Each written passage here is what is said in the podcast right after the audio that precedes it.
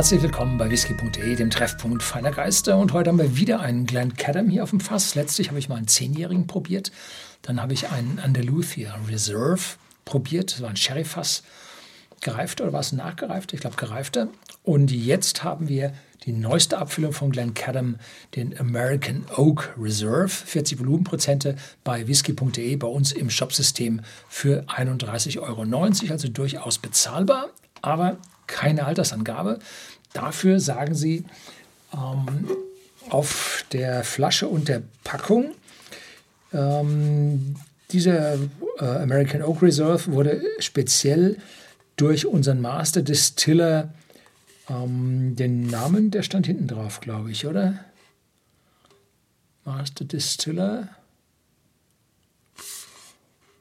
Ich hatte ihn doch irgendwo. Robert Fleming muss ich aus dem Gedächtnis nehmen, Robert Fleming, äh, kreiert. Und zwar indem er die besten Bourbon Barrels auswählte für diese Abfüllung. Nun, das schreibt jeder auf seine Flasche drauf und auch die Brennereien, die 90 und 95 Prozent ihrer Whiskys als Single Malts abfüllen.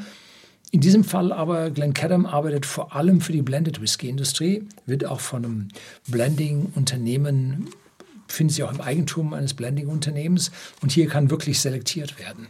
Und das äh, stimmt mich jetzt sehr positiv, dass das, was hier auf dem Etikett draufsteht, dieser Stelle dann auch stimmt. Gereift wurde dieser Whisky in den klassischen Dunnage Warehouses, von denen Glencairn natürlich welche besitzt.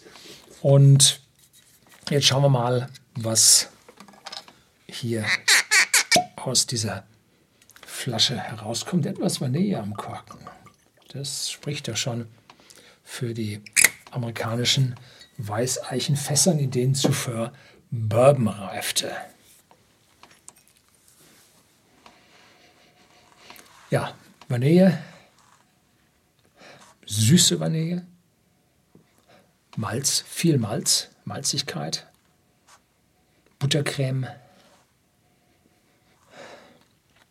Fruchtnote, Obst und eine leichte Traubennote. Wo die jetzt herkommt, wir haben es ja nicht mit Sherryfestern oder sowas zu tun.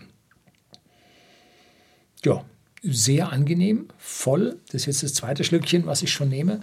Das bedeutet, hier hat sich in meinem Mund schon ein bisschen was angesammelt und jetzt kommt es stärker. So werden Sie es im ersten Moment, wenn Sie den Whisky das allererste Mal auf der Zunge haben, nicht schmecken.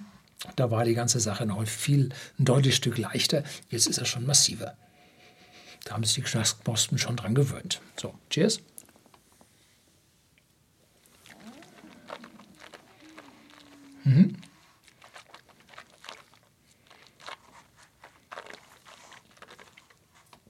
40 Volumenprozente sind nicht zu schwach, denn die Fässer sind wirklich stark ausgesucht. Das sind nicht Refill-Fässer, sondern da ist heftig was drin. Diese amerikanische Weißeiche kommt richtig stark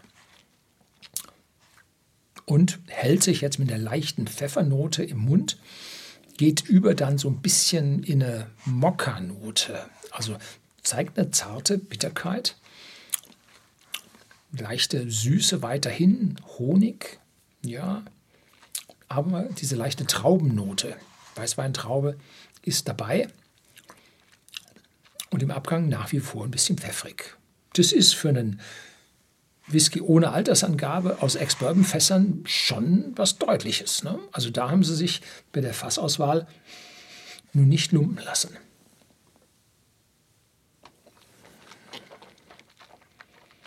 Mhm. Also die neuen, oh, leichte Pfeffrigkeit, ja. Diese äh, neuen Abfüllungen von Glencairn zeigen also einen besonders starken Ausdruck und ja, sind richtig aus meiner persönlichen Sicht das Geld wert, was dafür verlangt wird. Das soll es für heute gewesen sein. Herzlichen Dank fürs Zuschauen.